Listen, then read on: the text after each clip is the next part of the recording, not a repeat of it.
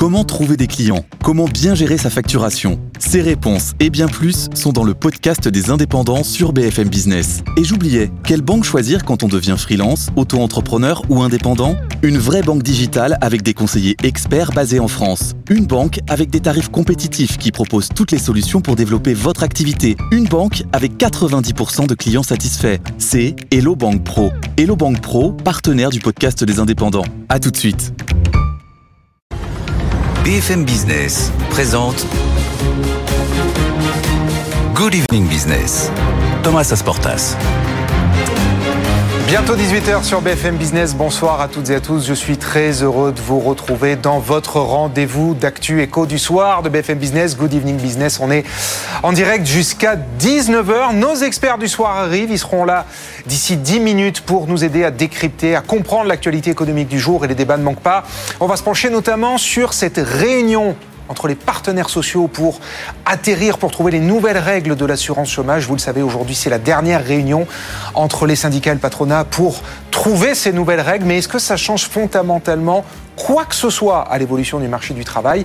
On posera la question à nos experts d'ici une dizaine de minutes. On va aussi parler du Made in France avec le salon du Made in France qui a ouvert ses portes à deux pas d'ici, porte de Versailles à Paris. Là aussi, à quoi sert vraiment ce genre d'événement? Puis surtout, les chefs d'entreprise là-bas nous disent que c'est en quelque sorte un sacerdoce, ce Made in France. C'est de plus en plus compliqué de, de, de produire dans le pays.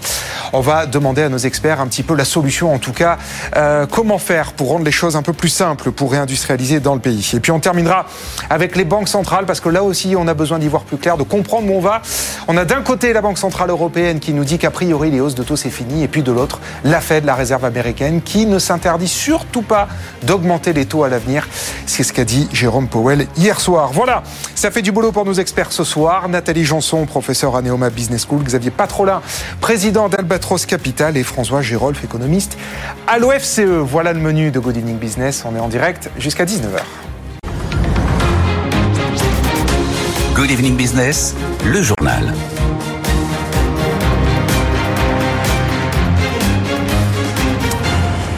Et on commence donc avec cette réunion de la dernière chance entre les syndicats et le patronat sur les nouvelles règles de l'assurance chômage. Bonsoir Caroline Bonsoir. Les partenaires sociaux doivent absolument se mettre d'accord s'ils ne veulent pas que l'État reprenne la main. Mais pour l'instant, Caroline, on n'y est toujours pas. Non, les discussions s'éternisent, mais euh, ça n'avance pas, hein, nous dit un responsable syndical. Le patronat euh, campe toujours sur une position euh, très ferme. Pas question pour lui de signer un accord s'il n'y a pas une baisse des cotisations patronales hein, à 3,95% contre 4,05% aujourd'hui, ce qui représente un coût de l'ordre de 700 millions d'euros, un petit peu plus de 700 millions d'euros. Derrière, les négociations butent toujours sur les contreparties exigées euh, par les syndicats. Les organisations patronales ont bien revu euh, leur copie euh, en tout début de matinée, mais à la marge, hein, nous disent les syndicats. Contrairement à ce que réclame la CFE-CGC, le MEDEF refuse de mettre fin à la dégressivité des allocations. Seul, alors il est prêt à assouplir un peu le dispositif. Hein. Seuls les salariés de moins de 55 ans seraient concernés, non plus ceux de 57 ans. Autre concession, pour les euh, plus de 50 ans. La dégressivité n'interviendrait euh, qu'au bout euh, de 8 mois et non plus 6. Le patronat est également prêt à alléger les conditions d'ouverture des droits hein, pour les jeunes et les, et les saisonniers qui devraient désormais avoir travaillé 5 mois et non plus 6 pour être indemnisés.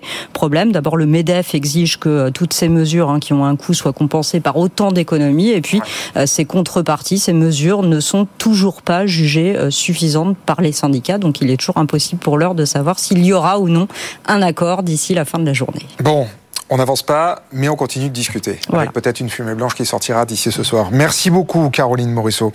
On parle maintenant, je vous le disais, du Made in France, avec le salon du Made in France qui a ouvert ses portes jeudi et jusqu'à dimanche à Paris, porte de Versailles. On en a profité ce matin sur BFM Business pour faire débattre Jean-Marc Daniel et un certain Arnaud Montebourg. Écoutez ce qu'a dit l'ancien ministre du redressement productif. Quand vous dépendez des autres, bah vous vous endettez pour acheter le produit des autres parce que vous fabriquez pas assez de richesses pour le racheter. C'est exactement ce qui arrive à la France. Il manque un million d'emplois, en gros 500 usines. Et c'est la raison pour laquelle nous en sommes là. Un déficit commercial de moins 150 milliards. Les Italiens, qu'on regarde euh, à, mauvais titre. Sont à plus 65 milliards. Les Allemands, n'en parlons pas, 180. Et vous verrez, quand il faudra rembourser la dette Covid, la dette euh, énergétique, la dette de nos impérities, euh, comme dit Monsieur Daniel, que je cite toujours, nous sommes un pays détenu. Détenu, il y a deux significations. On est un peu prisonnier et on est tenu par les autres. Bon, donc ça, la dépendance, voilà à quoi sert le Made in France, à être libre. Le Made in France pour être libre. Justement, puisqu'on parle de Made in France, on a aujourd'hui cette excellente nouvelle pour le laboratoire pharmaceutique Valneva. Valneva, ça vous, dit peut-être quelque chose? C'est euh, le laboratoire français qui a essayé de développer un vaccin anti-Covid sans succès. Vous vous en souvenez, mais qui aujourd'hui prend sa revanche en quelque sorte, puisque les autorités sanitaires américaines viennent d'approuver son vaccin contre le chikungunya et c'est une première mondiale. Hélène Cornet. C'est une première mondiale, le tout premier vaccin à titre préventif contre les chikungunya, maladie transmise par les moustiques. Il est efficace en une seule dose à près de 99% selon les derniers essais. Le chikungunya est une maladie très invalidante qui provoque fièvre, fatigue, douleurs articulaires. On estime que 75% de la population mondiale vit aujourd'hui dans des zones à risque et le problème devrait s'aggraver en raison du changement climatique. Des cas ont déjà été recensés en Europe. La FDA l'a qualifié de menace de santé mondiale émergente. Le vaccin sera disponible dès le début de l'année prochaine pour les Américains de plus de 18 ans. Les demandes sont encore en attente en Europe et au Canada. Le marché mondial est estimé à 500 millions de dollars par an d'ici 2032.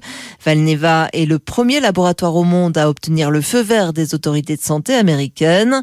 Un vrai succès qui permet à la biotech de tourner définitivement la page de son vaccin contre le Covid-19. Hélène Cornet. Et puis pour finir, l'événement culturel des prochains mois, voire des prochaines années, se rapproche. Je parle d'un jeu vidéo, le fameux GTA. Le dernier épisode de la série a rapporté, tenez-vous bien, près de 8 milliards de dollars. Et c'est désormais officiel, son successeur va bientôt sortir. Une première bande-annonce sera dévoilée début décembre. Raphaël Couder. Vendue à plus de 400 millions d'exemplaires dans le monde, la série GTA a atteint au fil des années le rang de phénomène culturel. Grand Theft Auto 5, le dernier épisode de la franchise, sorti il y a 10 ans, reste aujourd'hui le jeu qui a franchi la barre du milliard de recettes le plus rapidement de l'histoire. Il continue de tirer les revenus de son éditeur grâce à sa version en ligne qui compte encore plusieurs millions d'utilisateurs. Son successeur, GTA 6, est logiquement l'un des jeux les plus attendus de la décennie, à la fois par les fans et les investisseurs, comme les précédents opus, il doit permettre aux joueurs d'incarner des personnages anti-héros et d'évoluer dans une reconstitution plus vraie que nature de la ville de Miami. À l'image de cette attente, le budget alloué à son développement devrait être digne d'un blockbuster hollywoodien. Il pourrait dépasser le milliard de dollars selon les spécialistes du secteur. Raphaël Couder, 18h07, on va sur les marchés.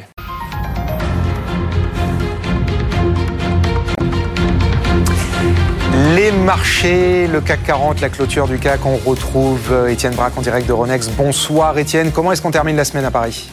Bonsoir. Eh bien écoutez, après deux séances dans le vert, le CAC 40 cale ce soir, mais arrive à prévenir, à se prémunir des, de la baisse des 7000 points. 7045 points ce soir à, la clôture, avec euh, notamment un, un, indice qui a été un petit peu secoué par les dernières déclarations des banquiers centraux. D'un côté, Christine Lagarde qui estime qu'il est beaucoup trop tôt pour baisser les taux. Hein. Souvenez-vous, hier c'était le gouverneur de la Banque de France qui estimait que ça y est, les hausses de taux c'était fini.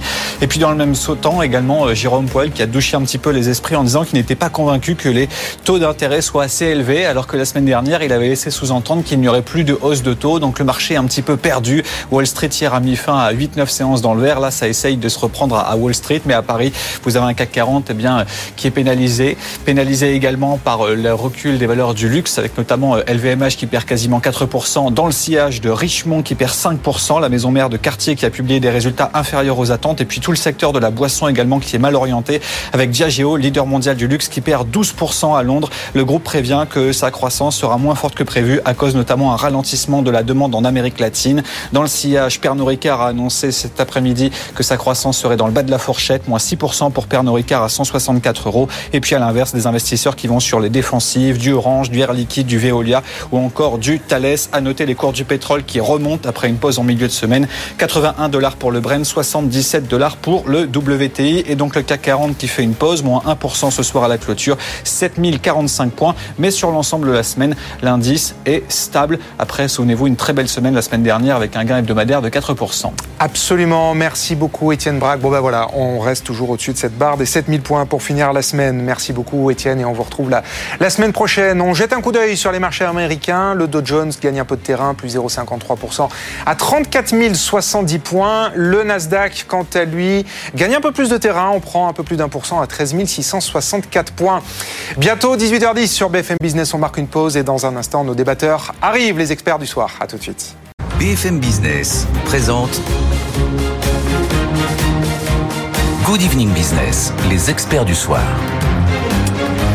Les experts du soir sont là euh, et on vous remercie d'être là. On est en direct jusqu'à 19h avec François Giroche. Bonsoir. Bonsoir. Économiste à l'OFCE. Xavier Patrolin, bonsoir. Bonsoir. Président d'Albatros Capital. Et Nathalie Janson, professeur à Neoba Business School, qui nous rejoint sur le gong. Bonsoir, Nathalie. Merci, merci d'être là tous les trois. Euh, je le disais dans le sommaire, on va commencer à parler du marché du travail ou en tout cas de la réforme de l'UNIDIC. C'est l'actu du jour. Les syndicats et le patronat se réunissent aujourd'hui une dernière fois pour tenter de trouver les nouveaux curseurs, les nouvelles règles euh, et ben, d'indemnisation du chômage en France.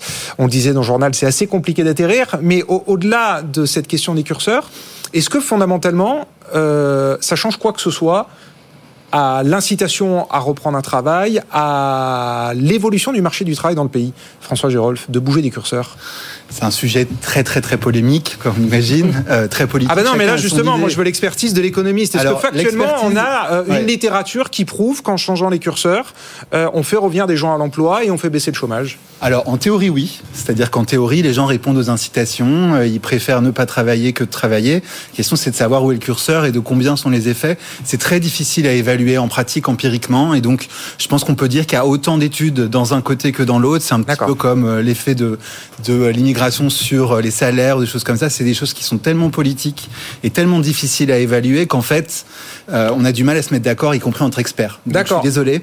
Non, non, mais il faut, mais, mais, Mais c'est bien de le c'est dire parce important. que, Donc voilà. l'état, l'état des lieux, c'est que le- le- les économistes sont divisés. voir, voilà, sont sur le- la et d'autant plus parce que les, en fait, les systèmes institutionnels sont extrêmement complexes, sont extrêmement différents entre les pays. Au cours du temps, en fonction du moment où vous faites la réforme ou pas, est-ce que c'est un moment d'expansion, un moment de récession Hum. En fait, il y a plein de raisons pour penser qu'il y a des bons moments pour faire ce genre de réforme et des mauvais moments pour faire ce genre de réforme. Et c'est très difficile, du coup, de se mettre d'accord, de trouver des lois universelles, Hum. si vous voulez, sur les incitations qui sont données aux, Nathalie Janson.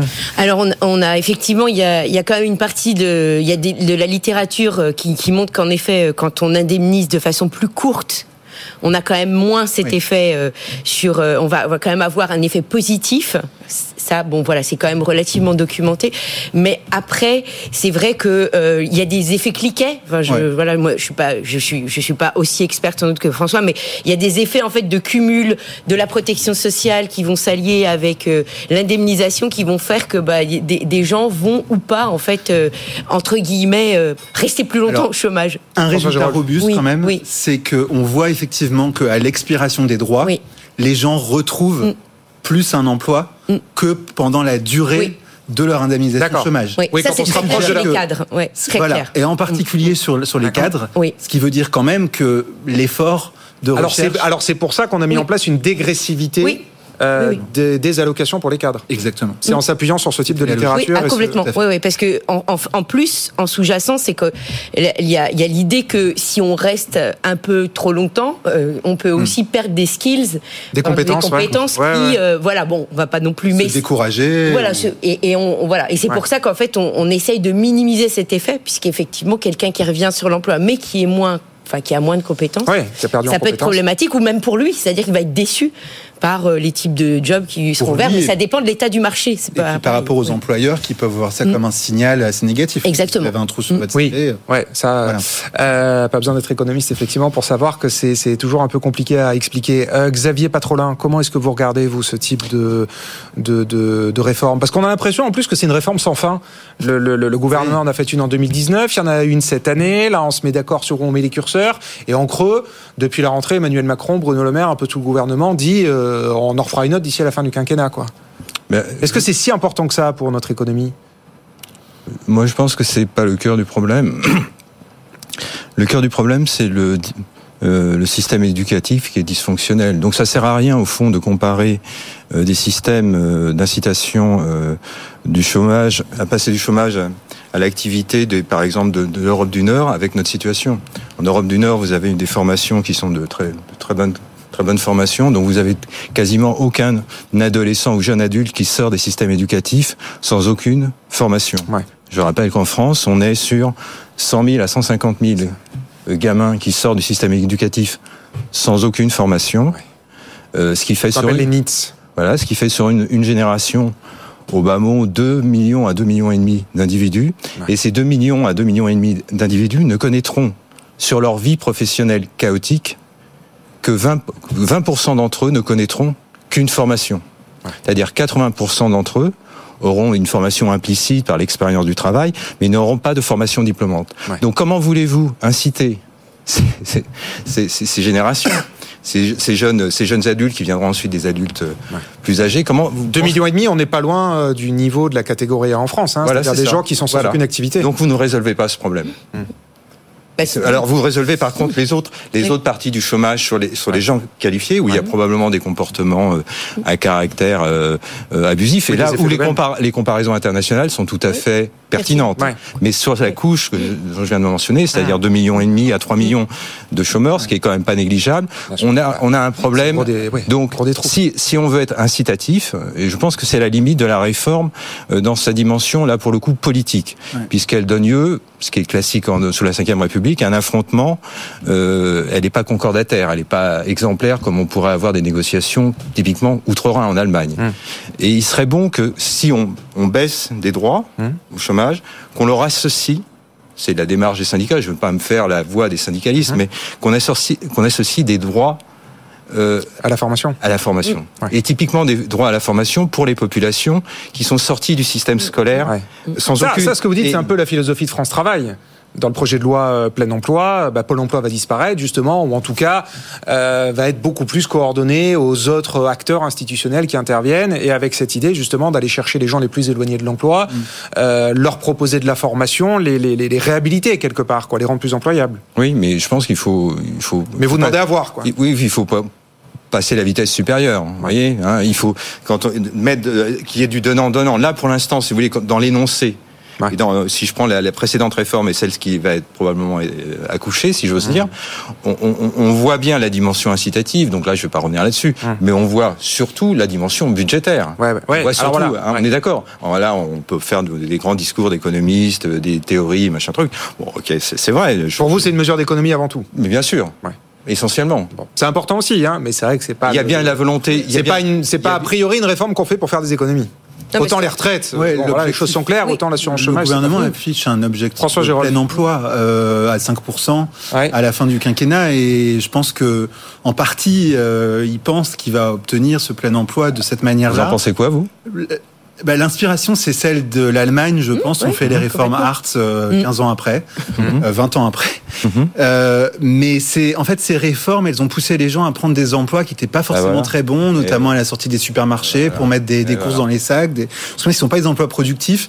Je trouve que ce serait bien d'articuler cette ah politique avec la politique de réindustrialisation, trouver des bons emplois. Hum. ça va venir à notre deuxième sujet, j'imagine. mais, bah oui. mais, mais, je, pense que les deux sont liés, c'est-à-dire que la France se caractérise aussi par une spécificité qui est que les gens qui sortent sans diplôme euh, du système scolaire, en plus, ont quand même un taux d'emploi qui est le plus faible dans l'ensemble des pays européens. Et ça, c'est lié à la désindustrialisation. Quand même, c'est difficile de pas faire le lien, mm.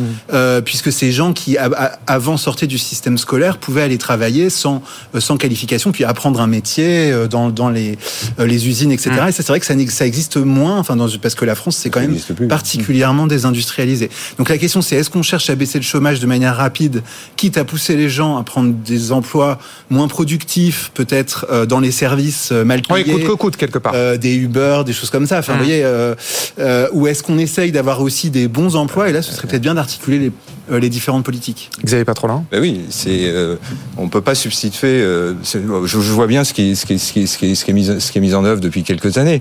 Euh, évidemment, à, à, à, la destination des populations qui sortent du système scolaire sans formation, c'est plutôt des activités de je vais mettre le terme entre guillemets, de, de tâcheron, c'est-à-dire à, la, à la tâche. Typiquement, le livreur Uber qui vient vous livrer une mmh. pizza à 4 heures mmh. du matin. Mmh. Voilà, bon, euh, quelle, est, quelle est sa perspective d'employabilité de moyen terme Bon, c'est pas que ça non plus. Vous parlez du Made in France, de l'industrie. Il y a à nouveau aussi des emplois qui se créent dans l'industrie. Bien sûr, mais à ce moment-là, il faut, il faut des filières de. Ah bah quand même, quand même, quand même. Enfin, je dis pas que c'est des millions, mais quand même là où on en détruisait depuis 20-30 ans. Oui, là maintenant, on a à nouveau des emplois qui se recréent. il y en a euh, beaucoup plus qui se créent dans les services, dans les services en réalité.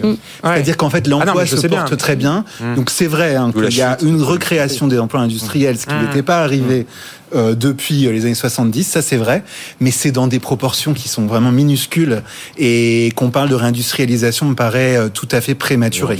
Début de, ouais, le, le, alors vous le disiez, euh, l'objectif derrière cette réforme, c'est que ça doit être un des leviers pour aller chercher le plein emploi. C'est l'objectif politique, en mm. tout cas économique d'Emmanuel Macron de ce, de ce deuxième quinquennat, aller chercher les 5%. Et là, ces discussions, elles interviennent à un moment où on se pose la question de comment va évoluer le chômage dans les prochaines années. Euh, le gouvernement dit, vous inquiétez pas, on tient le cap du plein emploi. Les économistes disent, eux, au contraire, attention, on commence à voir un début d'inversion de la courbe. On est à 7,1, on est passé à 7,2, peut-être 7,3. La Banque de France dit, ben, on va remonter tout doucement vers 8. On a ces chiffres de la paix qui ont été publiés hier qui disent là aussi, ça, reste à un bon niveau. Il y a pas, pas le, Titanic est pas en train de sombrer, mais on a quand même beaucoup moins d'offres d'emploi si on compare d'un trimestre sur l'autre. Comment est-ce que vous regardez la conjoncture du marché du travail, François Gérolf? Bah, ça va dépendre beaucoup des décisions du gouvernement du point de vue de la politique budgétaire. Moi, je suis assez keynésien, euh, donc je pense que si effectivement euh, on décide de faire des économies budgétaires à partir de l'an prochain, euh, je pense que ça va être difficile pour la conjoncture économique et qu'effectivement on pourra avoir des destructions d'emplois. Il y a beaucoup de choses aussi qu'on a du mal à comprendre avec la productivité. Donc en gros, il y a eu trop de création d'emplois par rapport à la hausse de production qu'on voyait. Et donc la question c'est est-ce que ça va revenir à la normale, auquel cas on va avoir une destruction d'emplois, ce qui est ce que prévoit euh, l'OFCE hmm. aussi, pas uniquement la Banque de France. Donc, la Quelles sont vos prévisions, vous, l'OFCE euh, L'OFCE, c'est que le, le, le, chômage va augmenter, euh, voire jusqu'à 7,5-8%. Ah bah oui, c'est ça. Ouais. Donc, ouais, c'est ça. Donc, c'est, donc, euh, donc on est assez pessimiste sur l'évolution de l'emploi. Et c'est vrai que voilà. Alors, on, je, pense, je pense qu'il faut espérer. Vous dites pessimisme, en fait, c'est un retour à la normale quelque part. Bah, ben, Nathalie Janson. Bah, bah oui, parce que là, on a eu des créations d'emplois qui étaient sans commune mesure avec le moyenne de, bah, de la croissance. 8%, ça ne devrait pas être considéré comme un, oui, oui. chômage normal. Enfin, ah non, non, non, mais c'est pas ce que je dis. Mais le, je veux dire, l'évolution des créations d'emplois ou destruction, là, elle se recalibre sur le niveau de la croissance. Ce qui n'était pas le cas depuis deux ans. C'est dans ce sens-là où je dis que c'est normal. Après, bien sûr, 7 ou 8%, c'est pas normal, enfin, pas acceptable. Oui, parce qu'en il y, a toujours cette idée qu'en effet, euh, on a peut-être, euh, enfin, il y a peut-être des, emplois qui ont été maintenus avec euh, les effets liés à, la politique monétaire qui a soutenu l'activité pendant le Covid, et, donc ça a entretenu des, entreprises qui aujourd'hui font, font partie des premières qui effectivement euh, le, taux de faillite remonte un peu et donc euh, voilà. Donc effectivement, ces entreprises-là sont pas forcément celles qui absorbent les emplois les plus productifs, mhm. puisque euh, c'est pas les plus performantes. Donc mhm. un, un, salarié qui a d'autres possibilités ira voir ailleurs. Mhm. donc là, c'est un premier point. Et puis après, il y a toujours effectivement l'espoir qu'on n'arrive à pas bien mesurer la, productivité, ce qui est aussi possible, hein, puisque il y a aussi des débats. Ça aussi, c'est un sujet qui fait débat. Hein. Ah, oui, oui. Là aussi, la littérature est pas claire. Non, il y a c'est assez peu euh, rapporté, je trouve, euh, à travers euh, la, vulgarisation du, problème, mais il existe vraiment. C'est-à-dire qu'en fait, on, se demande si effectivement les mesures qu'on a de la productivité, qui sont très quantitatives, en fait sont sont armées pour comprendre en fait les transformations qui ont été opérées dans l'économie. Mmh. Voilà, puisque effectivement, quand on parle des emplois de service et de dire qu'en fait ils sont pas productifs, bah, il y a une dimension. Euh, alors, je vais peut-être pas parler du, du. Il y a une dimension d'amélioration de, la qualité de la vie. Enfin, en tout cas, mmh. euh, de, de, le fait que les, les, la façon dont les services et donc euh, vont, vont contribuer en fait à la qualité de, vie ouais. est bien général. Mais effectivement, ça, en économie avec les outils très compliqué à mesurer. Exactement. On comprend l'idée, mais alors allez mesurer ça. Il y a des débats un peu là-dessus sur le fait de est-ce que on a on, on, laisse pas passer quelque chose dans les chiffres, mmh. euh, voilà, qui en fait, qui il y a des trucs qui, qui cadrent ouais, intangibles quoi, ouais, voilà. qui existent, mais euh, mmh. Après, a priori, il y a, enfin, ces effets oui, existent oui, dans oui. l'ensemble des dans pays. l'ensemble des pays. Oui. Donc la question c'est pourquoi relatif, on décroche exactement, relativement. Tout à fait. Parce que je suis d'accord avec vous, le niveau euh, de la croissance même, en Mmh. fait, je pense qu'on n'en sait rien du tout. Oui. En revanche, on peut comparer les. On démystifie les statistiques ce soir. Effectivement, c'est là où on peut c'est l'OFCE qui le dit. être un petit peu. Euh, oui, parce que leçon d'humilité. Faut, faut comparer en fait avec des économies qui ont autant de services que nous. Si on veut être effectivement là pour le coup pour essayer de voir si on a décroché ou pas. En fait, il faut regarder comment notre productivité a évolué par rapport à des pays comparables en, en, en, en termes de répartition des secteurs. Parce que là, du coup, effectivement, si on a décroché plus, bah, c'est qu'on a un problème nous.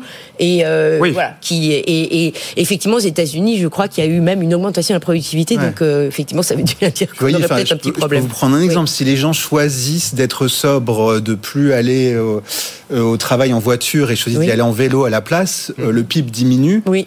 Or, les gens peut-être sont aussi contents d'y aller en vélo, voire plus contents parce qu'ils se sentent responsables euh, sur leur vélo. Ils ont l'impression de contribuer. Forme. Voilà, exactement. euh, donc, et voyez, et voyez donc le, le, le, fait de faire ça, disparaître, le fait de faire disparaître des consommations superflues, ça apparaît comme mmh. des baisses de croissance, par mmh. exemple. Ouais, ouais. Donc c'est pour ça que c'est très difficile de comparer. Et puis sans parler de Internet qu'on qu a gratuitement oui. aujourd'hui, etc. Enfin, tous les services gratuits sont extrêmement difficiles à mesurer. Mmh. Donc tout ça pour dire que les chiffres de PIB qu'on entend en fait sont, sont, sont, très difficiles à interpréter. En revanche, on peut comparer oui, les, les, les, économies les unes avec les autres parce que quand même les instituts statistiques essayent de se mettre d'accord sur des conventions pour mesurer les choses de la manière la plus, euh, la plus égale possible. Et alors pour boucler le débat, vous y croyez vous au plein emploi à la fin du quinquennat ou on fait une croix dessus? Non. Non? Euh, ça, ça me semble très très très très ambitieux et c'est lié à la productivité effectivement. Mm -hmm. euh, mais ça me semble très ambitieux. Mais par contre, je serais beaucoup moins pessimiste sur le marché du, du travail. Je pense oui. que les, les, les les économies occidentales sont confrontées à deux évolutions majeures le vieillissement, mmh. la démographie, mmh. donc ce qui crée des situations pénuriques. Mmh. Euh, et donc ça, c'est très favorable à moyen terme, y compris pour l'économie française. Euh, et puis les modifications structurelles qui se sont passées au moment du, Covid, et ça, enclenchera d'autres discussions ultérieurement, mais euh, qui restent quand même bien présentes dans l'esprit dans des, dirigeants d'entreprise. Jusqu'alors, ils avaient un, un de main-d'œuvre disponible. Et même encore aujourd'hui, euh, il y a des centaines de milliers d'offres d'emploi qui ne trouvent pas. Et le problème numéro ouais, un dans la hiérarchie ouais. pour les chefs d'entreprise, c'est le recrutement. Tout à fait.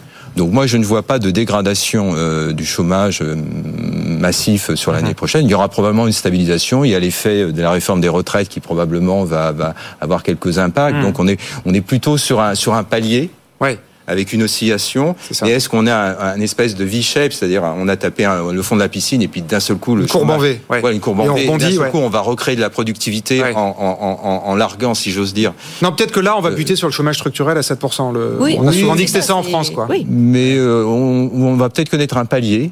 Et puis après, ça va à nouveau, on va avoir des progressions de, de création d'emplois, parce que je pense que le vieillissement démographique est à l'œuvre. Ouais. Euh, et si euh, les décisions politiques, enfin, sont, sont relativement habiles, euh, à ce moment-là, il ne faut pas beaucoup de création d'emplois aujourd'hui avec l'évolution de la population active pour faire refluer la le, démographie notre la, la, la, Oui, ouais. ça n'a rien à voir avec la situation d'il y a une dizaine d'années. Hein, ouais, rapport, le mot de la fin là-dessus, François. Par rapport au concept de chômage structurel, il faut faire quand même très attention parce que les Américains ont pensé que leur chômage structurel était à 6%, puis ils sont arrivés à 5% sans inflation. Ils ont dit ah bah c'est 5%. Puis maintenant ils sont à 4%. Donc ça montre qu'il y a quand même de l'espoir avec euh, avec des bonnes politiques euh, économiques, on peut réussir quand même à faire diminuer le chômage, bon. y compris le chômage incompressible ou qu'on croyait incompressible. Oui, la, la situation américaine. Allez-y, allez-y, La allez-y. situation américaine est, est, est, hors norme. Je, je, vais mentionner deux chiffres. Hein. Un chômeur, un chômeur américain, de, de, euh, euh, en moyenne, hein, depuis le début des années 2000, rencontrait une demi-offre d'emploi jusqu'en 2000, jusqu'en 2014-2015. Mmh. À l'entrée du Covid, il rencontrait 1,2 offres d'emploi. Mmh. Vous voyez l'inversion. Ouais. Et au plus fort à la sortie du Covid, un chômeur rencontrait deux offres d'emploi. Donc on est dans un marché, marché américain aujourd'hui, ce qui pose un problème d'ailleurs à la Fédérale Réserve pour le moyen terme, c'est un, problème, un problème structurel, c'est que c'est un marché qui est structurellement pénurique. Il manque globalement 3 millions à 4 millions d'emplois. Euh, donc, euh, alors et après, il y a plein de raisons, mais vous vous trouvez vieillissement, euh, immigration et modification structurelle. Et qu'en plus vous rajoutez un peu de réindustrialisation là-dessus. Donc euh, là, vous avez du point de vue du marché du travail aux États-Unis que des bonnes nouvelles. Alors peut-être pas du point de vue de la politique monétaire, mais du point de vue du marché du travail, et des bonnes nouvelles pour la classe moyenne à moyen, euh, si je veux dire à moyen terme. BFM Business présente Good Evening Business, les experts du soir. Ils sont là, les experts du soir, François Gérolf de l'OFCE, Nathalie Janson, Neoma Business School et Xavier Patrolin d'Albatros Capital. On continue à débattre jusqu'à 19h. On parle maintenant du Made in France. Le salon du Made in France, c'est l'un des événements de l'année, euh, a ouvert ses portes jeudi, c'est jusqu'à dimanche. Euh, mais très clairement, là, cette année, avec l'inflation, on a l'impression qu'on rentre, l'impression plutôt qu'on rentre dans le dur. Euh, deux tiers des Français disent qu'ils ont réduit leur achat de produits Made in France à cause de la hausse des prix. C'est quand même un problème structurel si on a des produits qui sont à ce point euh, sensibles au prix. François Gérolf. Euh, oui, en même temps, quand vous êtes en haut de gamme, c'est un petit peu normal que, que vous soyez touché plus par la hausse des prix parce que les gens actuellement. Ah, pour vous, euh, Made in France, c'est automatiquement haut de gamme? Bah, disons que quand vous avez le choix entre un produit euh, made in France ou made in China, souvent le made in France il est censé être un peu plus durable, un peu plus haut de gamme. Donc c'est vrai que quand vous êtes contraint au niveau de votre budget euh, ou le bio par exemple, enfin voilà, il y a, y, a, y a des exemples. Euh, et puis surtout, les gens étaient prêts peut-être à faire un sacrifice en disant j'achète Made in France, que c'est responsable, je fais de l'emploi en France. S'il y a quelques différences, euh, enfin quelques euros de différence. En revanche, si je suis contraint de mon budget, bah, je vais au moins cher. Euh, et je pense qu'on voit dans les supermarchés, notamment la baisse de la consommation alimentaire, elle se fait par, par une baisse en gamme. Donc voilà, de plus en plus, on achète des produits qui sont faits le moins cher possible. Donc ça peut être en Europe de l'Est, etc. y compris pour les, les produits et, et les fruits et légumes, c'est un petit peu la même chose. Et donc, effectivement, moi, je suis pas surpris du tout. Après, c'est un peu inquiétant parce qu'il y a une forme de spirale, du coup, que euh, on, on, on s'appauvrit et puis si on achète moins en France, bah ça veut dire que le déficit commercial va encore se renforcer euh, et on va s'appauvrir encore plus. milliards au troisième trimestre. Voilà, donc on a eu une baisse de l'emploi, une baisse de l'emploi, donc un appauvrissement, donc les gens achètent encore plus euh, à l'étranger. Donc il faut faire un petit peu attention euh, sur sur ce point-là. Et, et c'est vrai qu'en France, on est très fort dans la grande distribution notamment. Euh, donc on est très fort pour avoir les prix les, les moins chers possibles. C'est vrai que euh, on est ça peut empêcher une inflation à deux chiffres hein, alimentaires. Ça l'a pas empêché, mais c'est aussi parce qu'on partait quand même de niveau. Mais de oui, oui, c'est sûr que notre distribution quand... est connue pour savoir négocier. Puis quand vous comparez, les, les, niveaux de prix au départ sont mm. beaucoup moins élevés que dans l'ensemble des pays européens. Ah non, mais ça, bien sûr. Ouais. Y compris à l'arrivée. C'est-à-dire qu'une des raisons pour lesquelles on a plus d'inflation, c'est aussi que les marges au départ étaient moins fortes. Mm -hmm. euh, et donc, oui, c'est plus difficile, voilà, c'est plus difficile de faire un effort. Ouais. Euh, et, et, donc, je pense que, qu'on va voir effectivement, euh, et c'est pas facile mais de tenir les deux. Je, je repose ma question, euh, parce que je l'ai peut-être mal formulée. Si ah. nos produits made in France euh, sont aussi sensibles au prix, c'est qu'il y a un problème de valeur ajoutée. Et il y a aussi un problème de préférence des consommateurs, je pense, parce que quand vous, vous regardez les pays du Nord où vous avez quand même un, un grand euh, engagement en fait euh, pour des produits qui sont effectivement plutôt locaux, pour pas avoir, pour pas aggraver l'empreinte carbone, il y a quand même un peu plus d'engagement de leur part. En France, on voit bien que l'engagement se retire vite, c'est-à-dire on n'est pas en train de dire que les, voilà, c'est-à-dire que dès qu'il y a des prix qui augmentent un peu, plutôt que de rogner sur d'autres dépenses, ils, ils, ouais. ils vont effectivement changer de gamme. On l'a bien vu bon, sur l'histoire. Hein. Non, mais y a, moi je ne jette la pierre à personne. Bien je dis sûr, simplement qu'effectivement, il y a des il y a des pays où la, oui, où l'engagement ça se passe autrement. Où, parce que c'est une, une, question de préférence. Et en effet, quand vous voyez le bio, euh, tous les, les bio qui sont rentrés, revenus en arrière sur ouais, leur certification, ah bah. parce qu'en fait ils ne vendaient pas, ouais. c'est bien qu'il y a un problème parce que Également, on voit bien que vous pouvez quand même acheter du local un peu moins cher. C'est-à-dire que quand vous allez faire les marchés, vous pouvez quand même acheter moins cher. Mmh. Bon, aller sur un marché euh, à Paris, enfin peut-être pas à Paris, mais en banlieue, je peux vous dire que la moyenne d'âge est très élevée. Donc mmh. ça veut bien dire que dans les comportements des consommateurs, il n'y a pas un une, un engagement, c'est-à-dire qu'ils ne prennent pas le temps d'essayer de voir où ils peuvent acheter moins cher et à côté. Donc il y a un peu un discours un peu euh, comme ça surfait, oui c'est bien, etc. Mais quand on va dans le dans le vrai choix, c'est-à-dire quand on les voit choisir dans les magasins ou dans leur mode de faire leurs courses, eh bien en fait ils sont pas là. Oui, non, mais alors même dans les pardon, dans les, enquêtes, dans les sondages, euh, on avait le président des chambres de commerce et d'industrie euh, en France qui est venu nous voir ce, ce matin sur le plateau puisque c'est lui qui organise le salon. Il a mené l'enquête. Il dit le prix c'est de loin le critère numéro un de, de, de choix. Pour 80%, c'est le critère numéro un des, des, pour 80% des sondés. Le pays de fabrication, c'est uniquement le quatrième euh, critère et c'est important pour 20% des Français. Donc enfin, il y a même plus, on se cache même plus dans les enquêtes. Là, vous, voilà, les choses sont claires et nettes, quoi. Xavier euh, Patrolin. Oui, oui. Ben, je ne veux pas dire qu'on enfonce les portes ouvertes, mais pour que ça soit, pour, pour qu'une telle stratégie soit efficace, il faut qu'il y ait un, euh, qu'il y ait une histoire et une histoire qui soit assumée euh, par, euh, je dirais, une société, euh, une nation. Hum. C'est une, au fond, sans faire un discours souverainiste très explicite, il faut que vous, vous racontiez quelque chose. Il faut qu'il y ait un, un immatériel. C'est-à-dire qu'il faut, au-delà du prix, qu'il y ait une, un sens profond.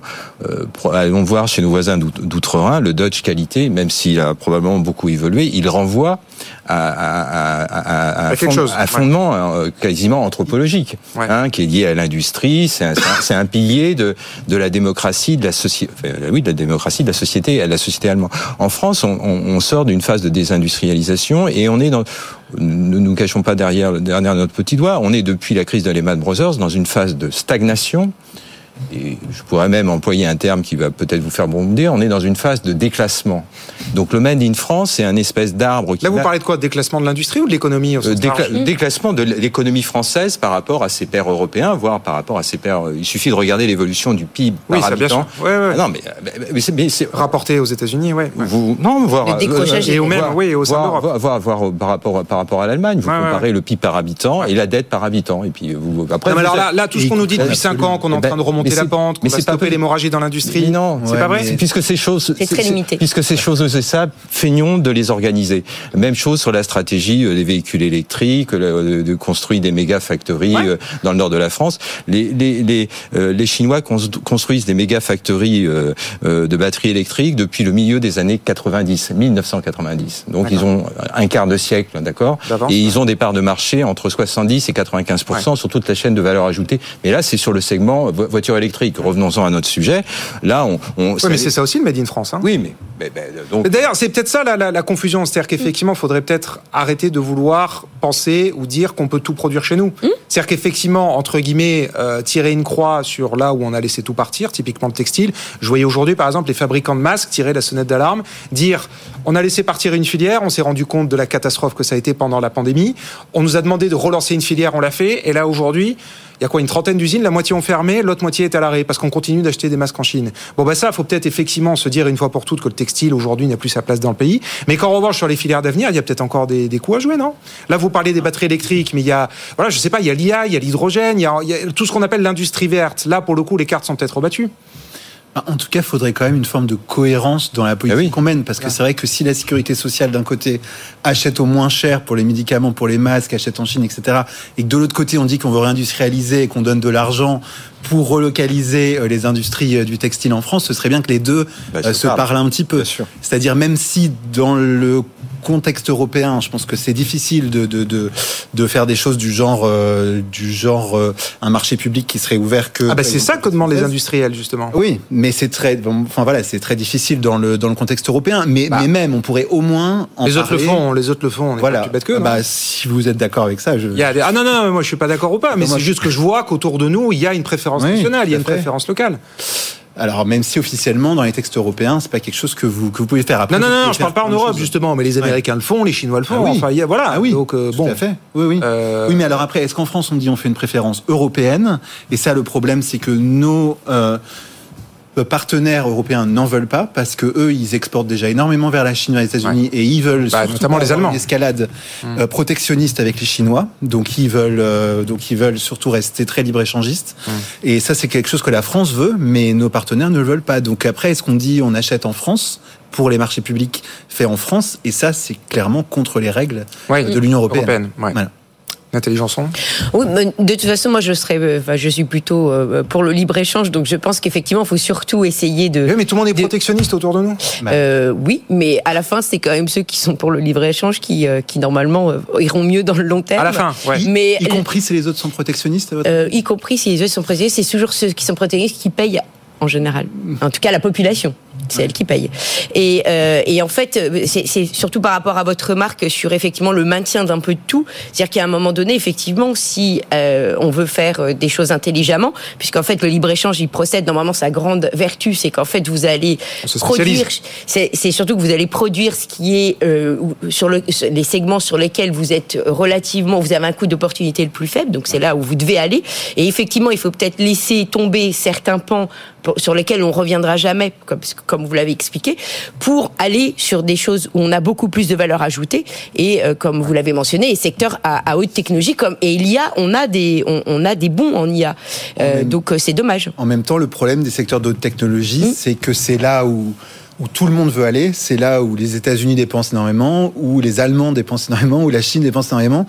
Donc c'est risqué. Enfin, si vous dites on va aller sur l'hydrogène, sur l'IA, sur le, enfin c'est là où tout le monde met énormément d'argent effectivement actuellement.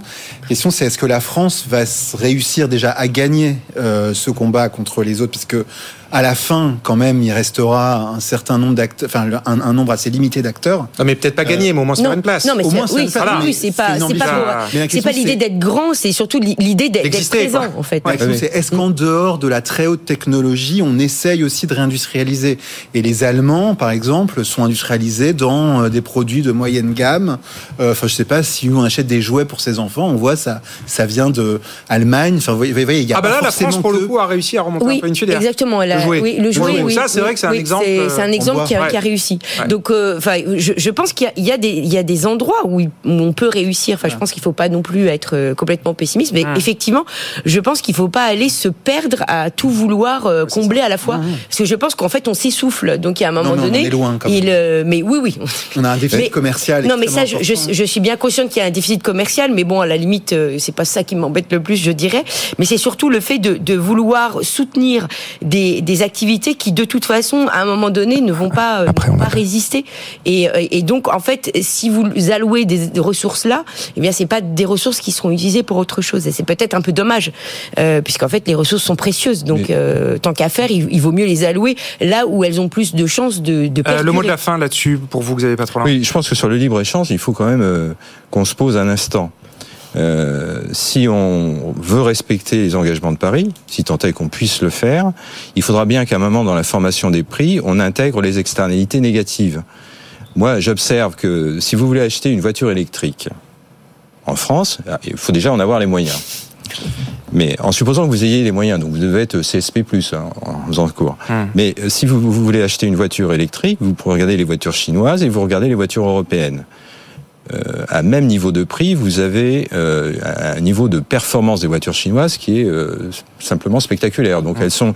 Il y a une étude qui a été faite au cours de l'été. Les composants des voitures européennes sont 20% plus chers que les composants des voitures chinoises, et l'assemblage est 30% plus cher. Donc ça veut dire qu'une voiture européenne à peu près équivalente est 50% plus chère.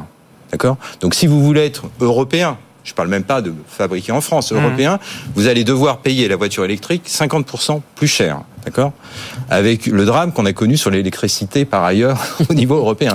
Donc, vous voyez, je, je, je manie quelques petits paradoxes, mais ça, vous voyez ce qui se passe. Donc, euh, et pourquoi c'est possible? Bah Parce que c'est euh, la Chine a pris euh, un quart de siècle d'avance en termes de stratégie de, positionnement, et que deuxièmement, euh, les émissions carbone de la Chine ne sont pas tarifés dans les prix des produits importés de la Chine. D'accord? Donc on est en donc quand vous faites du Pour l'instant, maintenant, on va avoir le mécanisme carbone aux frontières. On va, les voitures chinoises vont être exemptées de notre bonus écologique. Il va y oui, des mais ça va pas ça, ça, va, ça va pas s'appliquer aux voitures chinoises. Ça va ça, la taxe carbone aux frontières. Là, c'est sur les composants, sur l'acier, ah ben oui, sur enfin, tout un tas de composants. Mais la voiture, la voiture toute équipée qui arrive dans le ferry, elle se voit pas, elle se voit pas imposer de taxe carbone. Ouais.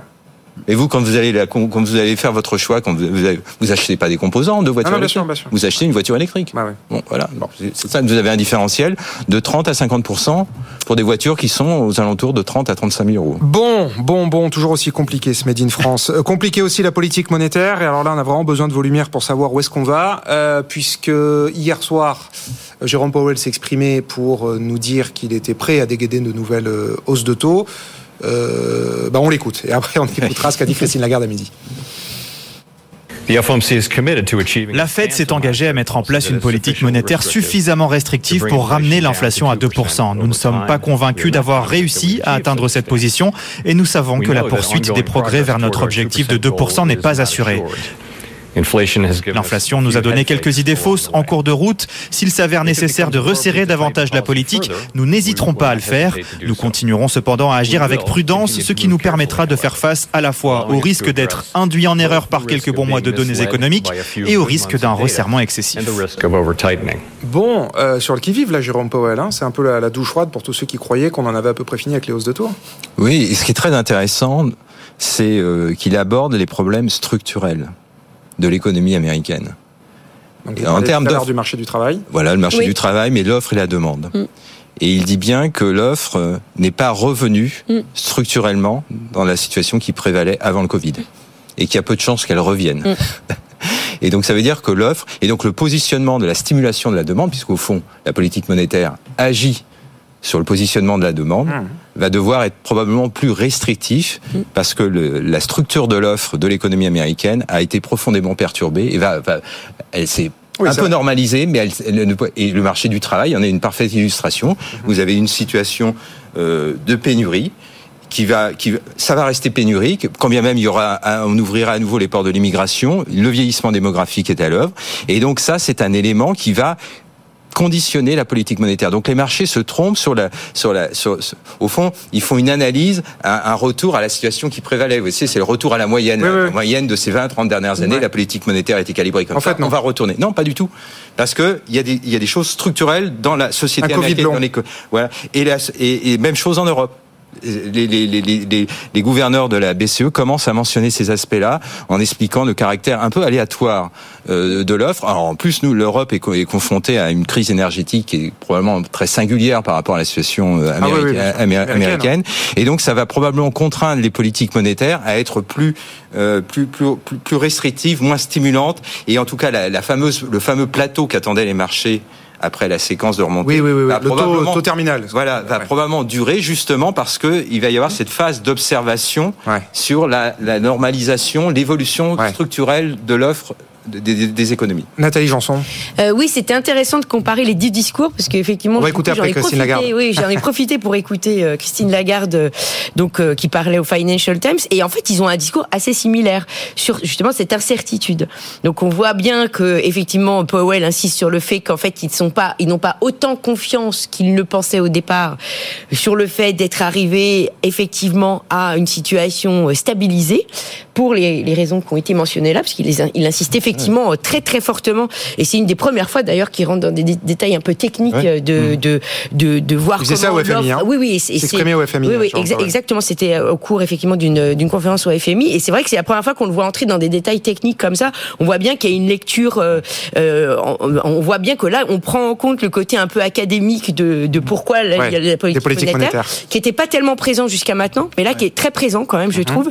Et parallèlement, on a Christine Lagarde qui nous dit un peu la même chose en disant il va falloir que je manie, alors sa phrase exacte, c'est il faut une juste balance entre la soutenabilité et la subtilité. Mhm. Voilà.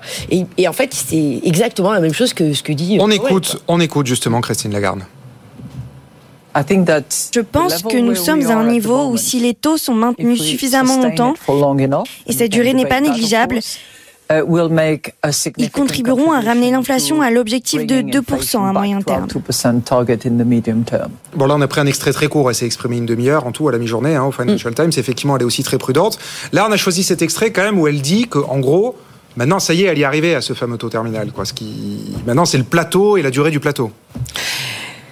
Oui, mais elle dit quand même qu'elle n'est pas voilà. Et alors elle, elle, elle dit euh, euh, que par rapport au problème de la dette, parce qu'on on, l'interroge aussi là-dessus, que comme de toute façon les pays, alors ça c'est pas faux non plus, euh, se sont européens se sont beaucoup endettés, ont allongé la maturité de leur endettement mhm. dans les précédentes quantitative easing, c'est-à-dire que effectivement il y a beaucoup de pays qui ont été sur des maturités d'endettement beaucoup plus longues. Euh, elle voit ça comme étant un peu un avantage parce que finalement leur endettement long s'est fait, s'est contracté à un taux relativement bas. Bah Donc même si on doit effectivement réemprunter pour payer et rembourser, mhm. n'empêche qu'ils ont beaucoup étendu leur maturité, donc ça sera moins fort comme impact que si par exemple vous avez si un, un gouvernement s'endette à 5 ans ou même à 3 ans, vous vous rendez bien compte que là déjà à la fin, pardon, du cycle, il va se réendetter à un taux beaucoup plus élevé. Si l'endettement de l'État est à 25-30 euh, ans, il y a beaucoup de pays européens qui l'ont fait, ça, les 25 et les 30 ans. Euh, ben, moi, je me rappelle, il y a beaucoup d'articles là-dessus, on disait qu'il y avait vraiment un grossissement de la dette sur ces maturités très longues, uh-huh. mais parce qu'ils étaient conscients quand même que c'était une opportunité, puisqu'on avait des taux qui étaient négatifs, euh, ou alors très très bas, et, et, ils l'ont fait. Donc ça, c'est quand même effectivement moins grave pour... François Gérald, le paradoxe, c'est qu'on augmente les taux et qu'on se satisfait du fait que les taux puissent pas augmenter parce que les, enfin, vous voyez, il y a une forme de, ah bah, de, contradiction parce que normalement, euh, le but de ralentir l'économie, c'est que l'État augmente le, coût de financement pour l'ensemble des, agents. Euh, oui, mais là, c'est pour, c'est pour l'État. C'est-à-dire qu'elle elle, dit, parce qu'elle est bien consciente que le problème numéro un, hein, le problème numéro un quand même de, mm. l'Europe, c'est que les, les États sont très endettés. Les États-Unis également, mais bah on n'a pas tout, tous, tous les pays n'ont pas une demande de, dette américaine euh, comparable. C'est-à-dire que l'Allemagne est très demandée, la France est très demandée, mais d'autres mm. pays seront peut-être moins demandés. Mais donc, elle indique que ça, c'est hmm. à faveur pour la tension sur la bah, gestion de la dette européenne. Il y a quand même une grosse différence entre les États-Unis et, hmm. et l'Europe, c'est que les États-Unis ont une politique budgétaire extrêmement accommodante et stimulante. Ils, ont, ils sont à 7-8% du PIB de déficit tout à fait, cette année. actuellement. Tout à fait. Et, et les projections du FMI, c'est qu'en 2028, ils y seront toujours. Ils seront toujours à 7% du PIB de déficit. C'est ce que prévoit. Donc, en fait, ah bah, à côté, on passe pour des bons élèves euh, budgétaires. Ah, complètement. La enfin, la zone euro. Alors, la France, euh, elle est quand même. Euh, ah bah non, on est censé repasser sous les 3% en 2027. Ouais, oui. ouais c'est du Je fais un peu de provoque, mais à côté des 7-8%, c'est bon. Oui, oui, c'est ça. En, en, tout cas, c'est ce qu'on annonce. Le FMI n'y croit pas. Il oui. prévoit que la France sera à moins 4%. Mais, euh, mais oui, effectivement, oui, là, je le, le plan, le plan de, de programmation de finances publiques, exactement, prévoit 2027. De toute façon, c'est bon. En tout cas, que ce soit euh, Jérôme Powell ou Christine Lagarde, prudence. C'est vrai qu'on a presque tendance maintenant à dire que l'inflation appartient au passé, c'est ce que font notamment les responsables politiques. On va continuer quand même à rester prudent sur cette question de l'inflation bah, et l'évolution de la politique. Ce qui est intéressant, c'est qu'en fait les marchés, euh, les marchés, en, secondes, Nathalie. Euh, les, les, marchés en fait sont pas d'accord avec les banques centrales. C'est ça qui est assez intéressant, je trouve pour parce que là, ils continuent à dire que, que ça va baisser. Euh, voilà. Et, et, la proportion est même plus élevée. Ce sont ça les anticipations leur font croire. Mm. Il y a un jeu. Allez, euh, le débat est loin d'être fini. Enfin, il est fini pour ce soir, mais vous reviendrez évidemment puisque euh, cette, euh, cette nouvelle donne monétaire est loin d'être terminée. Merci beaucoup à tous les trois. François Gérolf de l'OFCE, Nathalie Janson, professeur à Neoma Business School et à vos côtés, Xavier Patrolin d'Albatros Capital. Merci à tous les trois. Ben, c'est déjà fini. Ça passe très très vite. Good Evening Business. Déjà deux heures en semaine, c'est court. Alors là, une heure, c'est vraiment passé très vite. Merci en tout cas de nous avoir suivis. Si vous nous avez loupé en direct, c'est pas grave. L'émission est à retrouver sur notre site internet bfmbusiness.com en flashant le QR code qui apparaît à l'écran sur les réseaux sociaux et en podcast. Et puis on se retrouve lundi en direct euh, pour deux heures, pour le coup 18h, 20h. Et dans un instant, et eh ben, c'est euh, Fred Mazzella, les pionniers chez Fred Mazzella. Très bonne soirée, très bon week-end sur BFM Business. Good evening business. Actu, expert, débat et interview des grands acteurs de l'économie.